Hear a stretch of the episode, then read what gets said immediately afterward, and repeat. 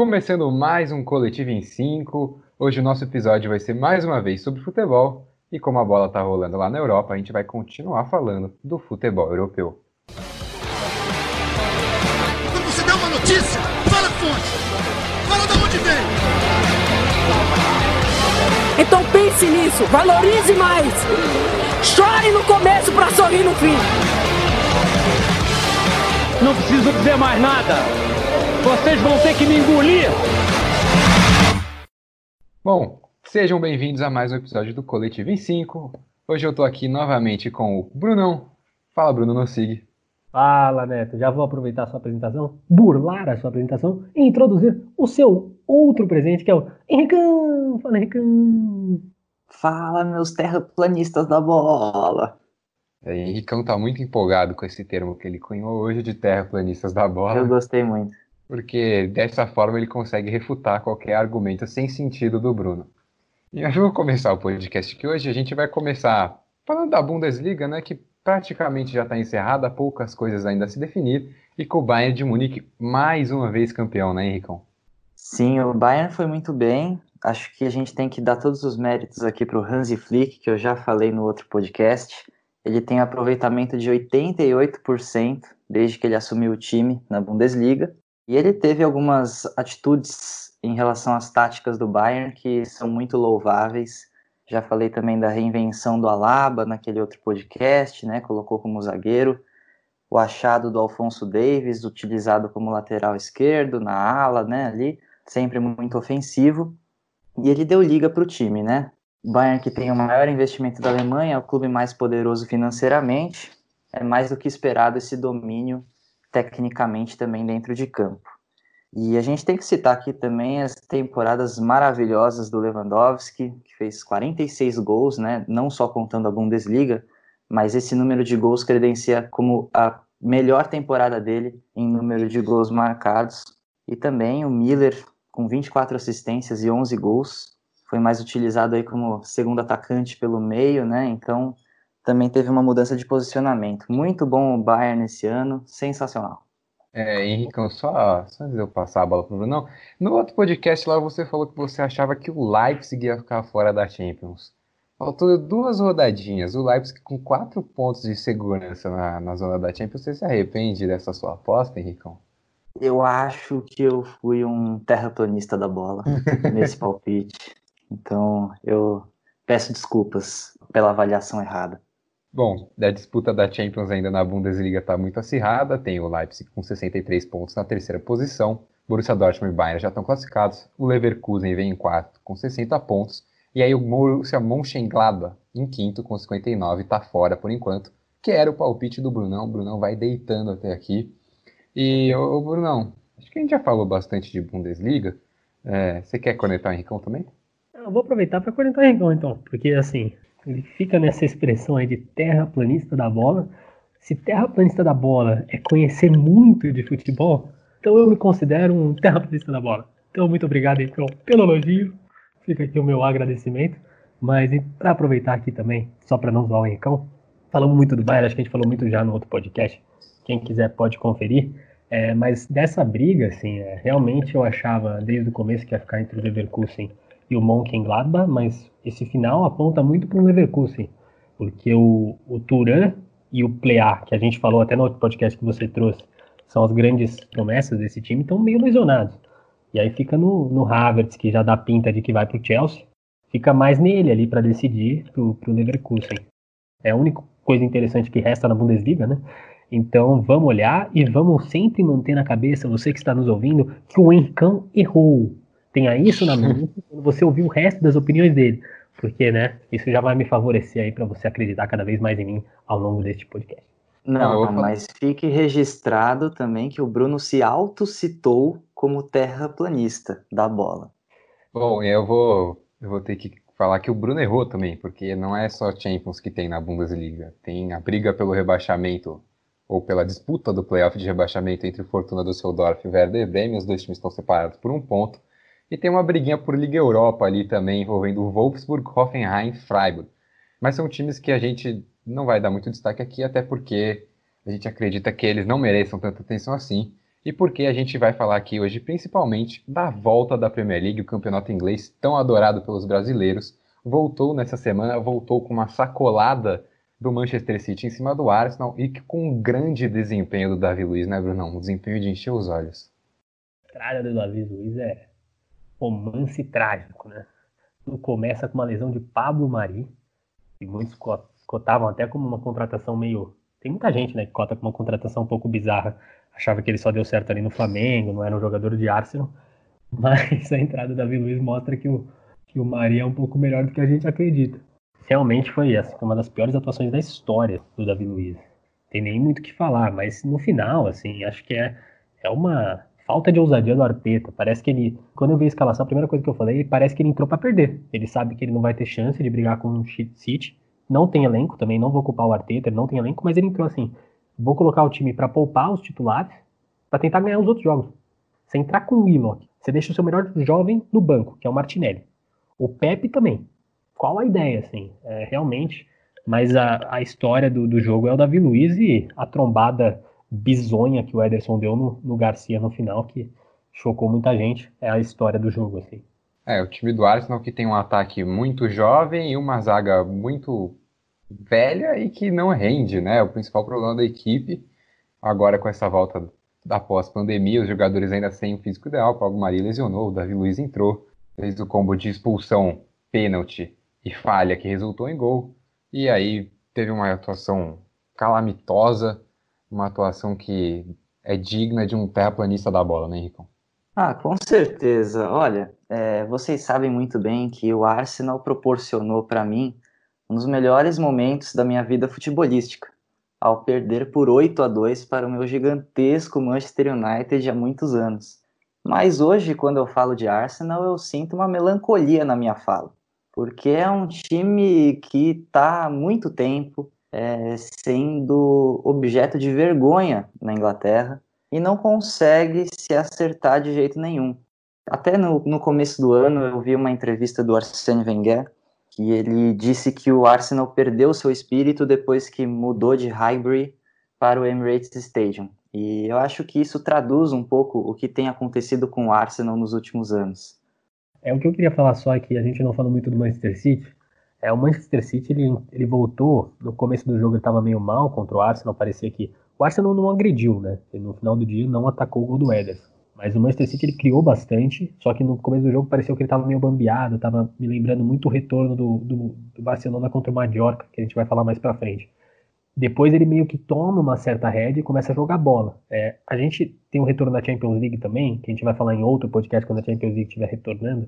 Mas eu, eu vejo esse retorno muito bom do Manchester City como algo muito ruim para o Real Madrid, porque o Manchester City realmente voltou muito bem, muito melhor do que eu esperava. Depois que eles têm aquele friozinho do jogo que eles quase não fazem nada, eles começam a esquentar e começam a criar. E teve uma atuação muito boa do Leno, que foi você, toma 3 a 0 e você fala o goleiro foi bem, é, é, bizarro, mas o Leno foi absurdamente bem no jogo, que mostra que o City jogou muito bem. Mas se quiser falar do Tottenham, fala agora.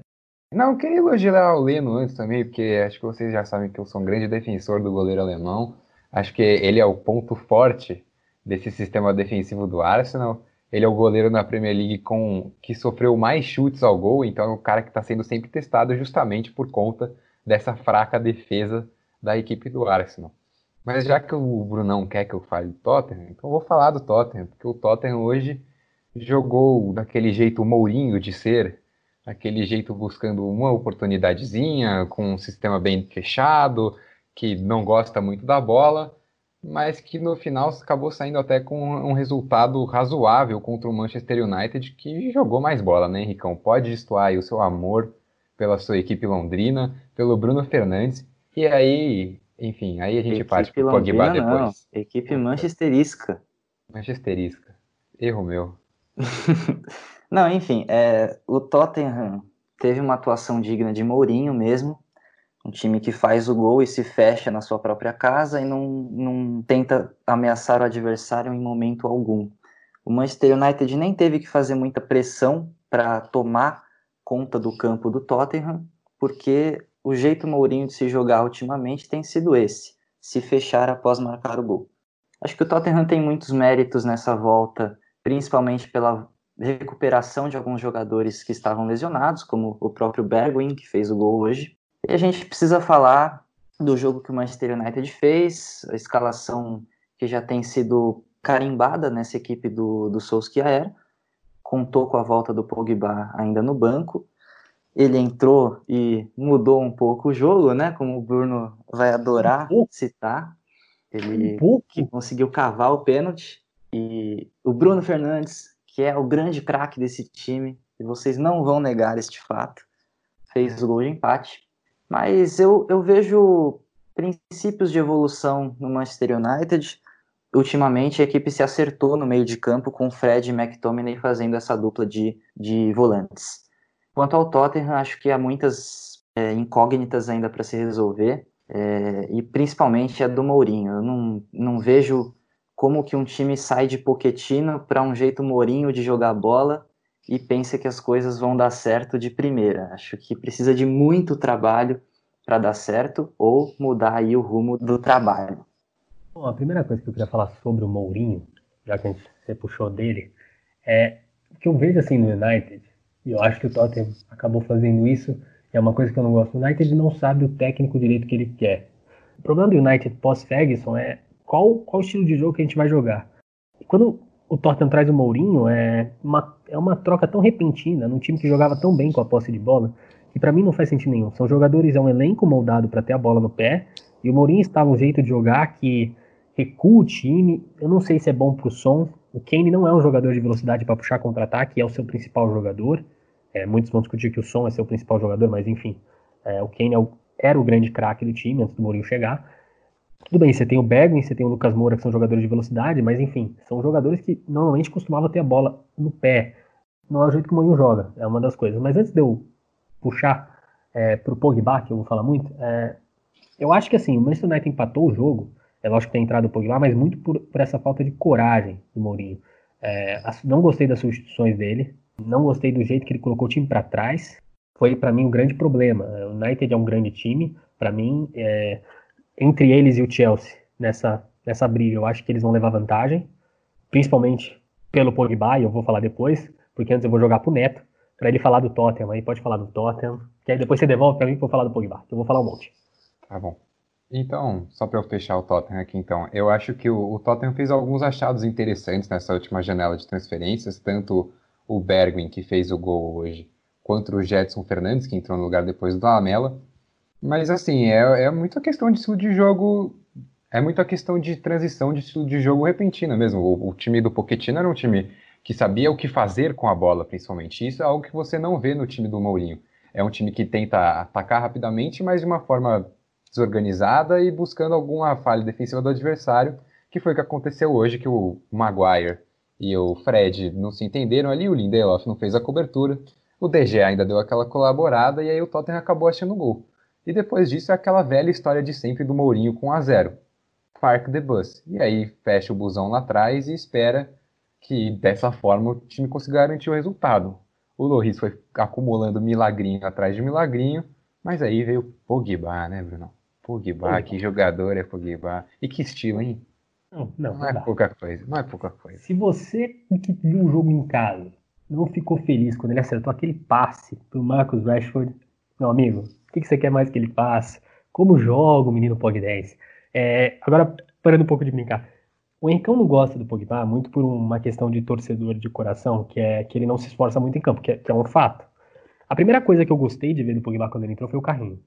Quando ele se joga no chão para dividir uma bola no ataque, aquilo mostra uma certa dedicação. Ele deu três carrinhos no jogo. Foi uma das coisas que eu mais gostei de ver dele.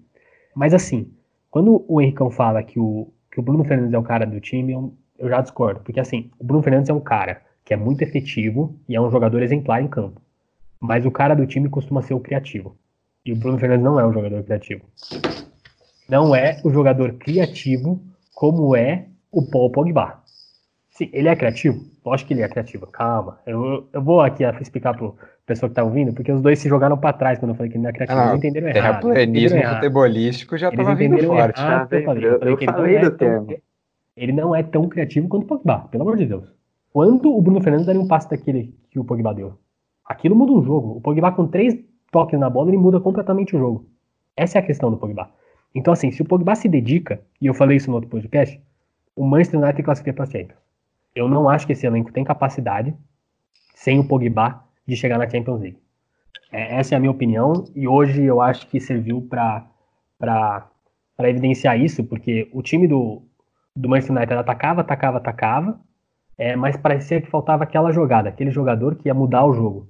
E, e, e foi o, o Pogba entrar, o time ganhou uma energia, você tem aquela jogada de individualidade e talento puro, você tem uma jogada seguinte, que se o Rashford tá um pouquinho mais atento no jogo, se ele tá um pouquinho mais dentro ali da situação, ele marca aquele gol, porque a gente já viu o Rashford marcar aquele gol. E assim, ia ser em 20, questão de 30 minutos que o Pogba tá em campo. Eu sou fascinado pelo futebol do Pogba, claramente, mas eu realmente acho que ele é capaz de mudar esse time do United. Eu ainda acredito, eu sou, eu bato cabeça, eu bato cabeça em todos os esportes, e eu vou continuar acreditando até ele me provar o contrário. Henricão, agora é o seu momento, pode destilar todo o seu ódio pelo Pogba aqui no podcast. Então, né, vamos lá ao ódio ao Pogba, que não é um ódio, é apenas uma, uma crítica mais elaborada, porque tenho sentimentos de que esse jogador poderia mudar o patamar do Manchester United, mas ele sempre esbarra em sua falta de compromisso dentro de campo e fora de campo. Ele participa pouco do jogo, mas ele participa com passes decisivos, como o Bruno falou. A minha opinião de colocar o Bruno Fernandes como o cara que mais muda o jogo dentro do Manchester United é justamente pelo, pela participação dele em todos os lugares do campo. Ele volta para receber jogo e ele carrega a bola para ataque. É um meio-campista muito flexível e que aparece na área volta e meia. Agora, eu acho que o Solskjaer já tinha um projeto para o Manchester United pensado sem o Pogba em campo, porque ele não tinha como garantir que o Pogba queria jogar ainda no Manchester United. A evolução que o United tem feito nesses últimos meses com o Solskjaer não passa pelos pés de Pogba, mesmo porque ele esteve indisponível. E eu acho que nesse momento a entrada do Pogba confunde um pouco as coisas. Ele pode com certeza mudar esse patamar, mas eu acho que para um futuro a longo prazo, Pogba não está muito interessado em fazer parte de um grande projeto como o Manchester United. É, o apresentador vai dar opinião aqui também, porque é assim que funciona nesse nosso querido podcast. E para mim eu tô com o Henricão, né? Porque não tem como você dizer que Bruno Fernandes não é a estrela criativa desse time. É, basta você comparar os jogos do Manchester United antes da chegada do, do meio português com os jogos depois, que você percebe a clara deficiência que o United tinha no meio-campo na questão de criação. Ele tinha jogadores muito rápidos, como Rashford, Martial, Greenwood, Daniel James, mas você não tinha aquele cara que para e pensa o jogo. E o Bruno Fernandes chega e faz isso. Não é por isso que eu acho que o Pogba deva ser reserva desse time do United. Eu acho que ele deve ser uma peça assim desse time. Até porque, para mim, Fred e McTominay não são caras que adicionam criatividade na, na volância do time.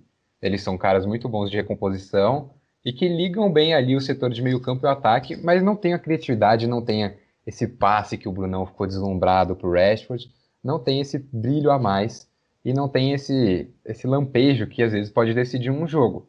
Então eu acho que o Pogba tem sim todas as condições de ser titular nessa equipe. A questão é, é o Bruno Fernandes é o cara agora. Então, o que, eu, o que eu ia falar assim é que eu vejo muito diferente a chegada do Bruno Fernandes. Acho que vocês veem a chegada do Bruno Fernandes como um cara para decidir. Eu, eu, vejo o Bruno Fernandes como um cara que vai ajudar o Pogba a acreditar no projeto. Eu, eu ah, acho, que, eu acho que ele vai ser um, um, camisa 10 ali, ele não usa camisa 10, mas enfim, ele vai ser o grande jogador ali do meio campo? Vai. Mas a função do Bruno Fernandes, na minha opinião, não é ser o cara para chegar e ganhar jogos e, enfim, ele, ele chega para fazer o Pogba acreditar que o Manchester United pode chegar em algum lugar. Porque, assim, sem o Bruno Fernandes, o Manchester United chega a lugar nenhum. Como vocês já disseram. É, eu vejo muito nesse sentido. Agora, que outra coisa que eu queria falar, além do Pogba? Que partida deplorável de um zagueiro que valeu milhões, chamado Maguire. Voltou muito mal da, da pandemia o, o Maguire. Partida tenebrosa. Antes da gente mudar de assunto, só queria deixar este comentário, porque realmente é, eu, vi, eu vi comentários falando que o Lindelof falhou no gol, mas assim, situação do Maguire deixa difícil para qualquer zagueiro que estivesse do lado dele. Não, é. Você pode dar nome aos bois, pode falar que fui eu que cornetei o Lindelof mesmo, não. O Mas Neto a questão, o Lindelof. Isso, a questão é que o Maguire falhou e o Lindelof não ajudou nem um pouco. Só isso que eu tinha dito. Mas enfim. O pessoal é... não tem consideração pelo Maguire, que tem uma cabeça enorme, precisa de muita força para carregar aquela cabeça. Vocês têm que é né? respeitar os movimentos lentos do menino, pô. Postar velocidade com o Bergman. Quebra o equilíbrio. Realmente não é fácil ser Harry Maguire. Mas, é, mas enfim. de cabeça ali já, já quebra tudo. O Brunão falou de jogadores caros. E pra gente continuar na toada de jogadores caros e futebol inglês, a gente vai passar agora um pouco para o mercado da bola, né? E para um time que ainda não estreou, que é o Chelsea. Que não estreou, mas já está anunciando contratação por aí. Um cara que você adora, né, Bruno Nassi? Ah, Timo Werner do meu coração. Maravilhoso. Solta a musiquinha de amor pro Brunão. É, então, eu gostei do Timo Werner ter escolhido o Chelsea. Acho que muita gente vê muito sentido no último Werner escolher o Liverpool, porque todo, por toda a adaptação tática que ele teria no Liverpool, porque o Liverpool é o Liverpool já. Mas eu gosto dele escolher o Chelsea porque ele mostra uma coisa, né? Ele, ele quer iniciar um projeto num time que ainda não é consolidado. Ele quer fazer o Chelsea, a gente viu o Chelsea começar quarta força, quinta força, sexta força, sei lá que força é o Chelsea no, na Premier League, que é um time muito jovem. Mas ele, ele quer ir para o Chelsea para começar um projeto, e é um projeto interessante que o Chelsea vem fazendo, porque já contratou o Ziyech do, do Ajax de renovar o time, e ele vai ser o cara desse time. No Liverpool ele seria só mais um, né? É, quem, ele talvez fosse a grande estrela do Liverpool, chegasse ali como a grande estrela, mas na minha opinião ele chegaria com mais um. No Chelsea ele muda tudo. E como eu já falei, né, o Kai Havertz da pinta, já curtiu coisas no tweet de gente que falava anuncia logo o Havertz, se chega o Havertz, é, eu acho que o Chelsea começa um projeto muito interessante. A minha crítica que fica aqui, e é uma crítica só para achar um problema, é que o grande nome na temporada do Chelsea, na parte ofensiva, chama-se Tammy Abraham. E eu não vejo uma forma de Timo Werner e Tammy Abraham jogarem juntos. Porque o Timo Werner joga com outro centroavante, que é o Pulsen, mas é um centroavante móvel, é um centroavante que às vezes faz o falso 9. Também Abraham não tem essa qualidade. É, eu gostaria muito de ver como os dois vão atuar juntos. Agora, se traz o Kai Havertz, aí eu já vejo que a dupla de ataque é Havertz e Timo Werner. Aí o Abraham realmente vai, vai para o banco, que não é um problema, fica um, um elenco mais profundo. Mas se, se o projeto é ter lá, é, Timo Werner e o, o Abraham juntos, aí eu já não sei se eu sou tão fã. O Chelsea aí, cheio de, de negociações, Roman Abramovich abriu a carteira aí e esse negócio aí de ficar curtindo post de clube no Twitter, eu não sei se dá muito certo, não, porque eu já fiz isso um monte e ninguém me contratou ainda. Mas o, o Henricão, é, o Brunão falou que o Temi Abraham para ele é o cara do, do Chelsea no ataque, você também acha? E como que você vê essa chegada do Verno? Não é o cara, pera lá, correção. Revelação. Nome ah. que surgiu. Pera lá. Mas e o Mason Mount? Não, é o Temi Abraham. Ah, Temi Abraham é o homem gol desse time, né? Acho que nada mais esperado do Chelsea abrir a carteira depois de, de um embargo de transferências que teve que enfrentar. E, lamentavelmente, isso vai tirar espaço do Tammy Abraham e do Mason Mount, que são os dois principais nomes do Chelsea nessa temporada, na minha opinião. Mas, de fato, a opção do Werner por ir para o Chelsea e não para o Liverpool faz muito sentido. É, de forma alguma ele tiraria espaço de Salah, Mané e Firmino naquela equipe super consolidada de Jürgen Klopp.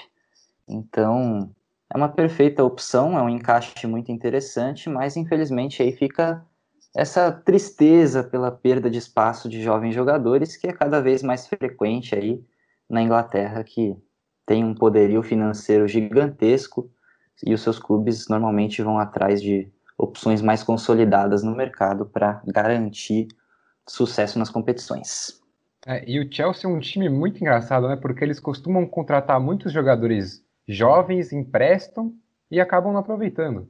E aí nisso você vê que o Chelsea perdeu talentos como Kevin De Bruyne, Salah, e aí você vê agora essa chegada de novos jogadores renomados e o Chelsea podendo deixar de dar espaço para o Tammy Abraham, para Mason Mount, que são jovens que foram muito bem nesse primeiro ano aqui com o Frank Lampard, que aliás faz um bom trabalho, considerando que ele não pôde contratar ninguém e ele vai mantendo aí o Chelsea numa quarta posição e é um time que é, é um time legal de se ver jogar, um time com velocidade, um time criativo e tem, tem problemas nos dois lados do, da bola, mas que em si consegue se virar para bater times grandes e times pequenos.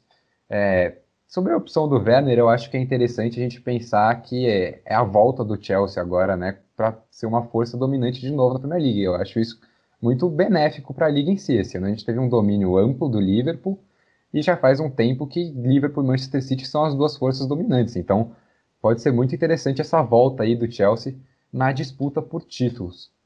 O grande problema para mim do, do Chelsea é a, é a defesa. Eu acho que assim, você precisa contratar lugares para ataque. Eu acho o meio campo bem consolidado. É muito rumor que surgiu durante esse tempo de pandemia foi que o Kanté não vai ser mais parte do plano, que de certa forma faz sentido, porque eu não vejo muito Kanté e Jorginho dando certo durante esse período no Chelsea. Mas eu adoro o Kanté, então não sei se eu defenderia ele, mandaria ele embora. Mas, mas o meu campo, de certa forma, é sólido. E o grande problema é a defesa, o miolo da zaga, né? E até as laterais. Agora, investir do meio para frente é importante, porque assim, você tem uma base jovem, uma base boa, você tem Hudson Odoi, enfim, bons jogadores também, mas é, não é de elite, né? E acho que para o Chelsea buscar essa elite, muito dessas apostas em jovem foi por causa da suspensão de contratações, então tem muito desse lado, e por isso que eu acho que eles estão gastando, porque eles estão com dinheiro no bolso ali para gastar, mas é, falta esse, esse, essa defesa ali, para mim é, é onde eles têm que investir, talvez a posição de goleiro, né? Tanto que o Neto já, já falou todo o seu amor pelo, pelo goleiro Kepa. Eu acho que pode vir aí, quem sabe, um, um outro que? craque. Como, como assim? Amor pelo Kepa? Eu não tenho nada. Eu fui irônico. Ah, bom. É só para deixar claro. O pessoal aí escuta, não entende, né? Porque eu tô te vendo aqui, mas o pessoal tá só ouvindo. Só pra gente fechar a Primeira Liga aqui agora, o Liverpool ficou sem Werner. E agora, Liverpool? o que fazer. É, faz tempo que a gente já vê rumores aí que o Klopp quer outras opções para o ataque. O que, que vocês acham aí que deveria ser a próxima opção do Liverpool? Ou se não precisa, já está no elenco, já tem algum jovem? O que fazer para dar um elenco ao nível de Jürgen Klopp? Eu acho que o elenco já tem um nível de Jürgen Klopp. Se você pensar no ataque, talvez falte um pouco de profundidade, porque o Origi é principal opção ali para substituir qualquer um que seja entre Salah, Mané e Firmino, mas em questão de elenco, talvez uma, uma opção na zaga, porque neste ano houve alguns problemas ali no sentido de profundidade também, e você pode encontrar no mercado, quem sabe, um parceiro melhor do que o Joel Matip para o Virgil van Dijk, que é melhor zagueiro do mundo, um zagueiro impressionante, sensacional, que eu me curvo a ele aqui. Realmente. Mas que não um tem a cabeça jogador. do Maguire. Não tem a cabeça do Maguire, por isso consegue se mover tão bem dentro de campo. Uma mobilidade incrível aí também. Mas é isso. Acho que só falta um pouco de profundidade mesmo. O, o, time titular é praticamente o mesmo e a gente sabe muito bem que dá muito certo. É, já vou aproveitar essa toada aí do Henricão, falando da zaga. Eu, eu concordo que o ataque, para mim, é o principal, é, mas não a posição centroavante. Por isso que eu acho que não gostava muito da contratação do Timo Werner pro Liverpool. Pensando pro Werner, via com bons olhos. Pensando pro Liverpool, também não via com, de forma negativa.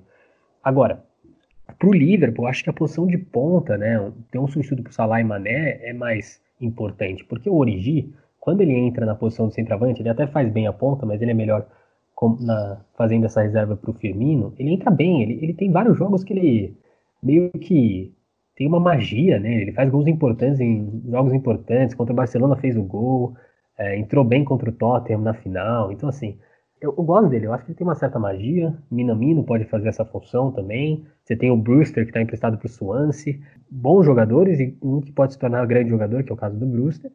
Agora, para a ponta, quem é o cara? É o Shaqiri? É o Curtis Jones?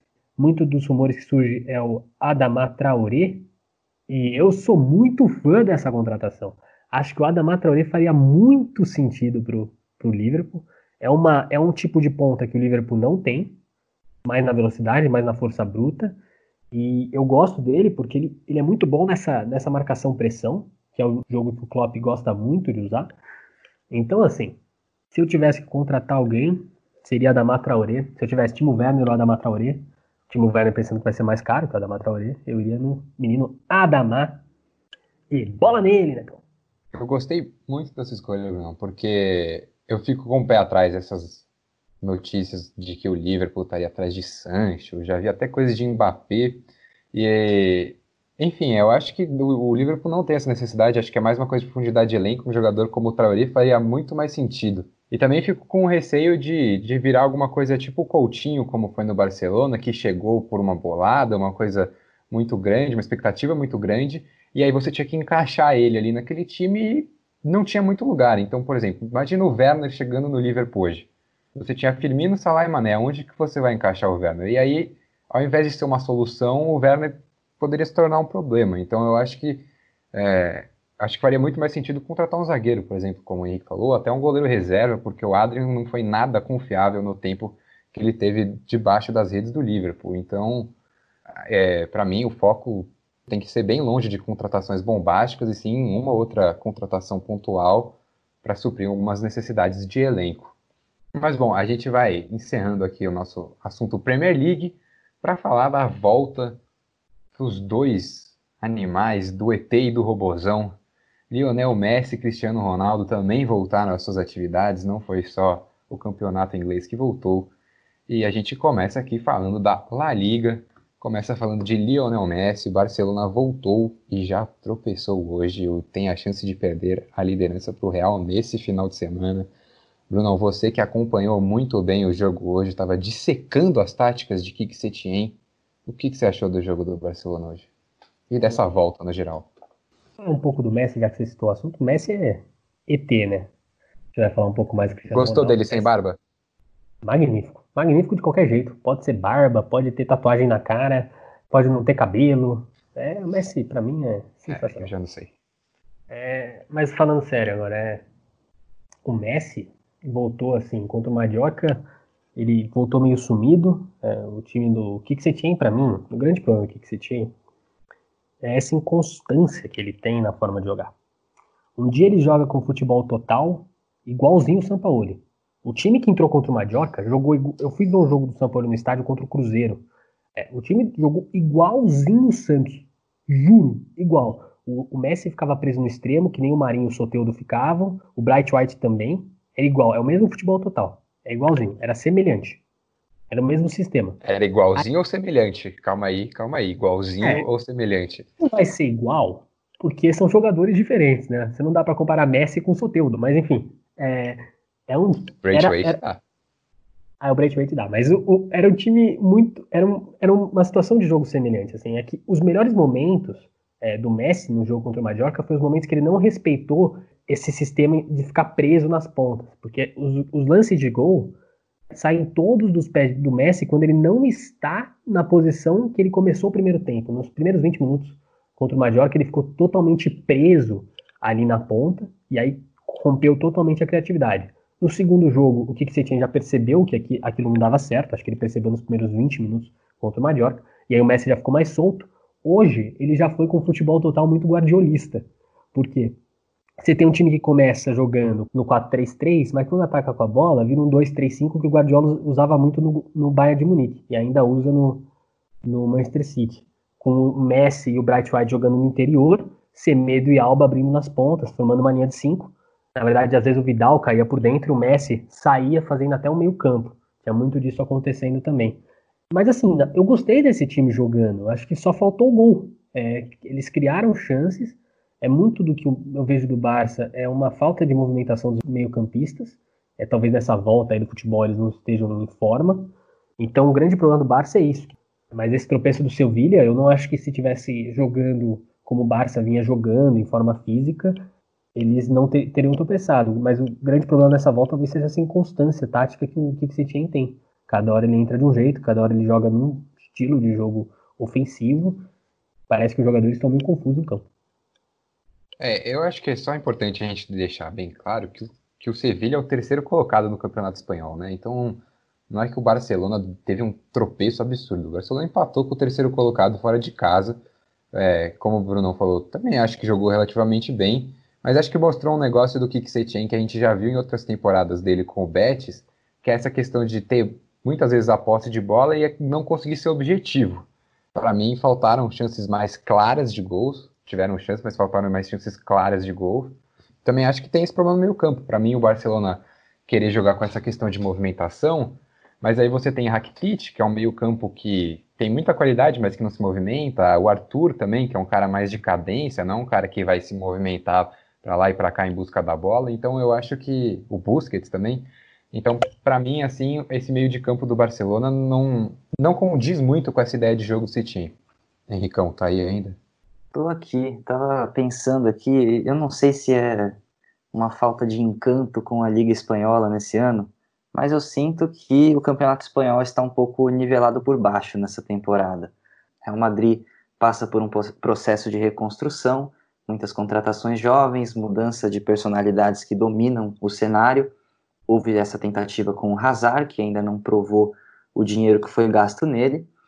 E tem o Barcelona, que não sabe muito bem que projeto que ele quer seguir, né? É, houve a troca do Valverde no meio da temporada, um tanto quanto inesperada naquela situação, e mais inesperada ainda a escolha pelo Kik Setien, que indica uma mudança de rumos no Barcelona e uma tentativa de resgatar o passado com Guardiola, né? Mas a princípio eu vejo que o Setien é um peixe fora d'água no Barcelona, porque ele tenta implantar um estilo de jogo que não condiz muito bem com as opções que ele tem dentro de campo. E eu acho que ele não segue a mesma escalação por muito tempo, fica um time muito inconstante, tanto no, no sentido tático, quanto no sentido das escolhas que ele faz de jogadores que vão começar o jogo. Né? Acho que até agora, que eu me lembro, ele não testou Messi, Soares e Griezmann juntos começando uma partida. Não houve essa tentativa de reformar, né, de, de refazer o Power Trio, né, que sempre deu muito sucesso no Barcelona. Então, eu sinto que o Setien ainda tem muito a fazer e, e, cabe ao Barcelona saber se é com o Setien que eles querem seguir, porque a filosofia do Setien, como vocês disseram, pô, é, é, é, um cara que vai afunilar muito o jogo pelo meio, ataca em bloco e, e tem muita pressão defensiva, mas aparentemente isso não tem sido mostrado com muita eficiência nesse começo de trabalho dele. Então, há muitas coisas a ver aí por essa sequência do campeonato.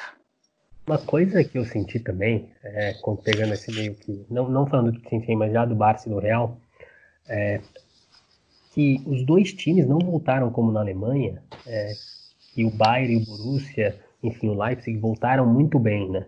Jogando bola, assim. O Leipzig perdeu o primeiro jogo, mas enfim, jogou muito bem aquele jogo que ele perdeu.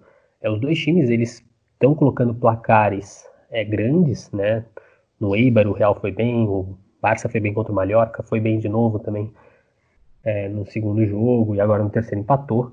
E o, e o Real também conseguiu outra vitória importante contra o Valência. Enfim, mas não foram jogos que o Real jogou melhor contra o Valência, mas do que com o Eibar. Mas enfim, não foram jogos que eles dominaram fisicamente, se impuseram em campo, dominaram o jogo taticamente. Contra o Valência, o Real sofreu vários riscos. Hoje, contra o Sevilha, o Barça também.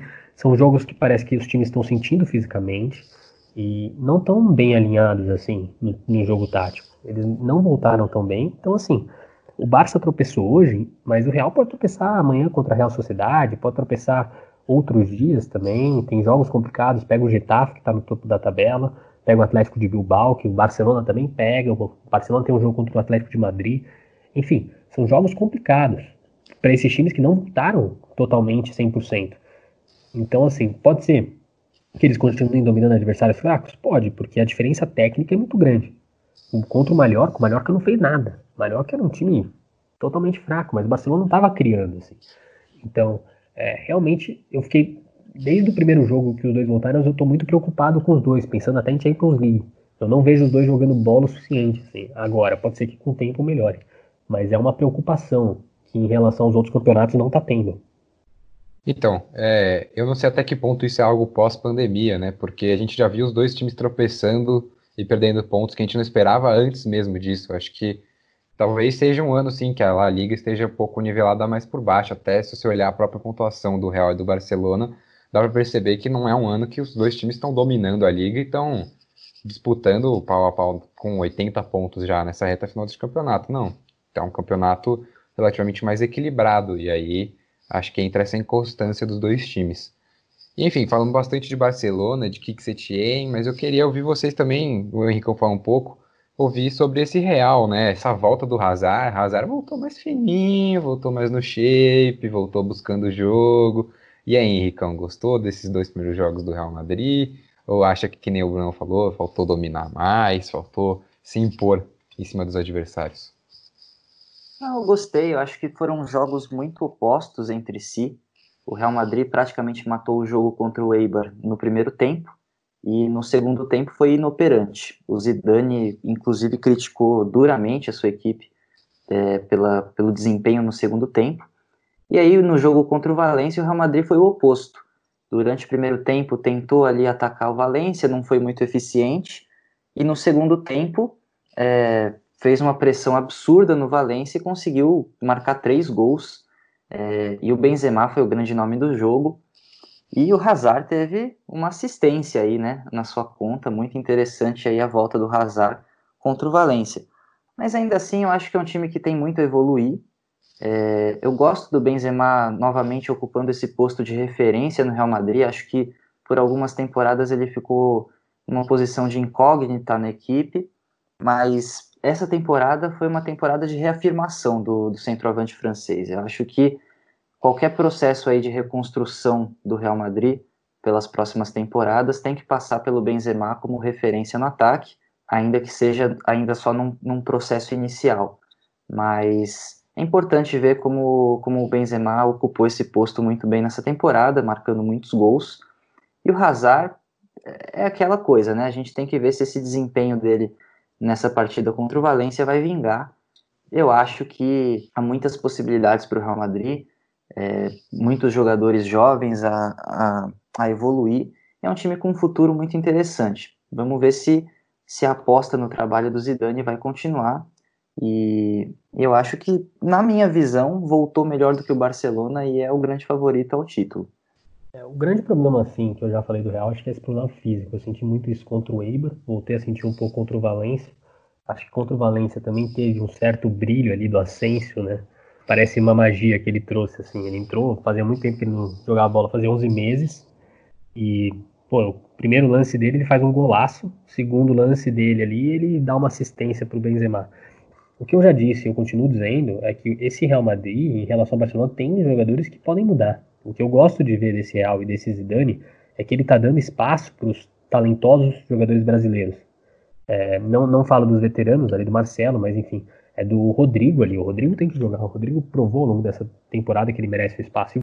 Bom, e o Vinícius Júnior ele jogou mal durante os últimos dois jogos da pós-pandemia. Ele até melhorou um pouco nesse jogo contra o Valência, entrou um pouco melhor. Ele cavou uma falta lá, numa jogada que ele foi um contra quatro.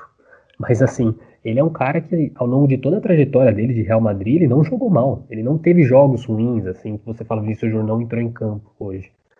Então acho que são dois jogadores pensando para agora e para Champions League que precisam ganhar espaço nesse time, até porque o Bale não vai te dar nada, não vai te dar nada. Então assim, é, realmente eu acho que tem esses quatro jogadores que eu já falei, é o Isco, é o, é o Asensio e os dois brasileiros. São esses quatro jogadores que, que podem fazer diferença com esse Barcelona ainda, né, na, na La Liga e na Champions League, principalmente com esse Barcelona que não se encontrou com o que sente Bom, a gente falou aqui então do retorno de Messi, do Barcelona e do Real Madrid, então falta falar do retorno de Cristiano Ronaldo. Não voltou legal Cristiano Ronaldo. A Juventus passou pelo Milan sofrido ali na Copa da Itália, né? Tava com um a mais e não conseguiu sair do 0 a 0 E na final contra a Napoli, mais um 0 a 0 Perdeu nos pênaltis. Cristiano Ronaldo não teve nem chance de bater, mas teve uma atuação tenebrosa, muito criticado Cristiano Ronaldo nessa volta. O que, que falta para essa Juventus, Henricão? É, Cristiano Ronaldo, que também perdeu pênalti contra o Milan, né? É, eu, eu não me convenci quanto à utilização do Cristiano Ronaldo como ponta.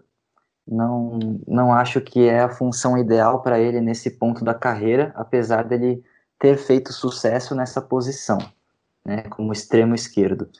Eu acho que a Juventus voltou com um ataque um, um pouco inoperante, é, jogos muito pragmáticos aí da, da Juventus. E, e, a gente precisa falar aqui do jogo contra o Napoli, né? Que, que o Sarri batalhou contra o monstro que ele criou, né? Que é esse monstro do Napoli aí, com Mertens comandando o ataque. Eu acho que ele tentou simular, inclusive, o Mertens com o Dybala na posição central do ataque. Eu também não curto muito essa função do Dybala. Eu acho que ele tem que participar mais do jogo. Não vejo isso acontecendo muito bem nos jogos da Juventus, principalmente depois dessa volta. Mas, mas enfim, acho que o que a Juventus tem que pensar é que é uma temporada de também de transição, é, estilos muito diferentes entre Massimiliano Alegre, que fez muito sucesso com a Juventus, e Maurício Sarri, que tem um outro estilo completamente diferente, um sistema de, de transições muito rápidas, de posse de bola, toques rápidos. Enfim, é, não vejo hoje a Juventus, por exemplo, como uma favorita à Champions. Sinto que o duelo contra o Lyon é um duelo bastante compreensível ali se, se a Juventus passar, né? Mas é, falta muito ainda para essa equipe chegar no patamar que ela deve chegar.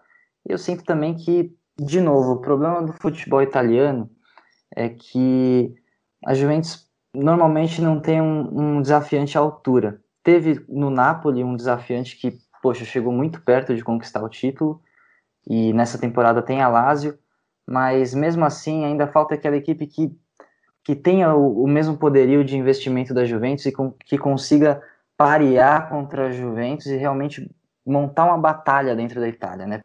Bom, o Brunão tá se coçando para falar aqui, então pode falar aí, vai Bruno, o que, que você tem a dizer sobre a volta da Juventus, Cristiano Ronaldo? Assim, no outro podcast eu falei que a Juventus não estava ameaçada pela Lazio. Acho que mudei minha opinião. É, uhum. eu, assim, contra a Napoli foi uma atuação bem ruim, bem ruim.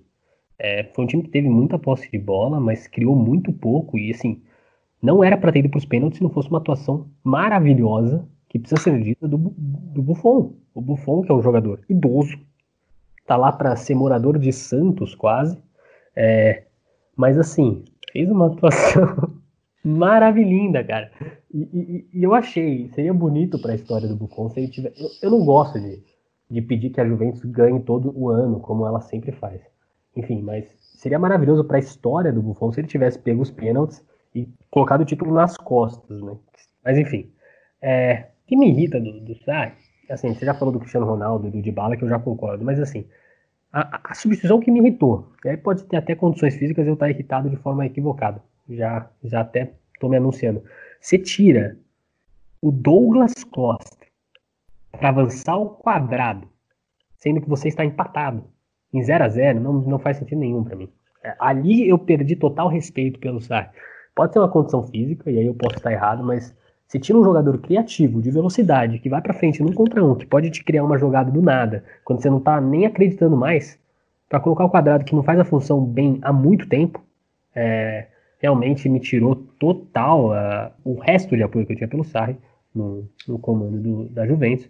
E acho que ele pode até cair esse ano, porque se ele vai mal na Champions, e assim, o Henrique já falou, não é favorito, claramente não é favorito pelo jeito que voltou, e tropeça em algum momento na Série A, e a Lazio acaba ultrapassando e vencendo o campeonato, vocês acreditam que ele fica? Ele não vai ficar. A, a, a doutrina da Juventus está realmente ameaçada, mudei minha opinião. Vamos ver como a Lazio volta, pode ser que semana que vem, quando a gente fizer esse próximo podcast, a minha opinião mudou de novo, porque se a Lazio voltar mal demais, minha opinião vai acabar mudando, mas enfim, eu, eu acho que está ameaçado. Bom, Juventus volta a atuar pelo Campeonato Italiano nessa próxima segunda, às 4h45, jogando fora de casa contra o Bolonha. A gente encerra aqui esse nosso podcast. Eu quero lembrar uma coisa. Então vai, lembra. Só. Quem quiser ver Série A, não dá mais, tá? A Dazon não irá mais transmitir, se você tem Dazon. É, acabou renegociando o contrato, já saiu na mídia. Enfim, dá. A gente vai ficar um tempo aqui no Brasil sem Série A mais uma vez, né? Triste que a gente não vai poder mais uma vez acompanhar o campeonato italiano. Nós chegamos aqui ao final desse Coletivo em 5. Hoje um podcast um pouco mais pistola, muito menos amoroso que o de duas semanas atrás, né? Mas esse foi o nosso programa de hoje. Os recados finais aí de Brunão e Henrique Voto. Bom, é, eu, faz, faz um tempo já que eu tô querendo dar um recado final feliz, assim. É, o, a gente começou o último programa falando de Black, Black Lives Matter, né? É, e agora a gente vai ter que falar desse retorno do futebol brasileiro um pouquinho, né? assim, não dá para voltar agora. Assim, hoje, nessa, nessa sexta-feira, a gente bateu recorde de casos no país. Assim, você fazer um jogo de futebol do lado de um hospital de campanha, vejo muita gente falando, mas abriu shopping e tal. Bom, eu não sou a favor de abrir shopping também. É, não faz sentido ter futebol no Brasil, assim.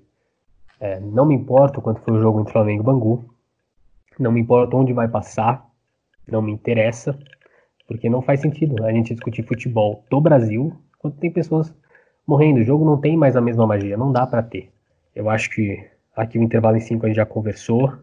Se a gente for conversa, falar de política fora, esse retorno, fazer essa análise, a gente vai falar. Mas falar de Flamengo e Bangu, falar de Fluminense, Botafogo, enfim, qualquer jogo que rolar no Campeonato Carioca não faz sentido e não vai ter no nosso site. É, a gente agradece vocês entenderem. Bom, se vocês não entenderem, não tem muito que a gente fazer. É o que a gente acredita e acho que é o que a mídia de, deveria fazer nesse momento. É isso. Flamengo volta sem torcida, TV, rivais, sozinho. Landim deve estar feliz. Esse é o título de um texto do André Rocha, publicado no blog do UOL que ele tem. Recomendo aí que o ouvinte dê uma lida nesse texto para entender o quanto a realização dessa partida é ridícula nesse momento e o quanto as pessoas que falam que futebol e política não têm relação nenhuma entendam que esse jogo ele só tem política no meio né? Então aí quem recusa aí a aproximação dessas duas esferas, saiba que essa aproximação é feita mesmo por quem comanda os seus clubes. Respeitem a situação do Brasil, não tem como voltar, voltar ao futebol nesse momento. É uma pena que nós tenhamos sido palco dessa realização desse espetáculo para ninguém, espetáculo para só o Landim ver e, e é isso, né? Lamentável. É, é o egocentrismo, o flamensentrismo mais uma vez aí aparecendo. Acho que com esse recado, essa última crítica, a gente fecha aqui o nosso podcast. A gente espera que o futebol brasileiro retome quando hajam condições para isso, como foi no resto do mundo e como não está sendo feito aqui.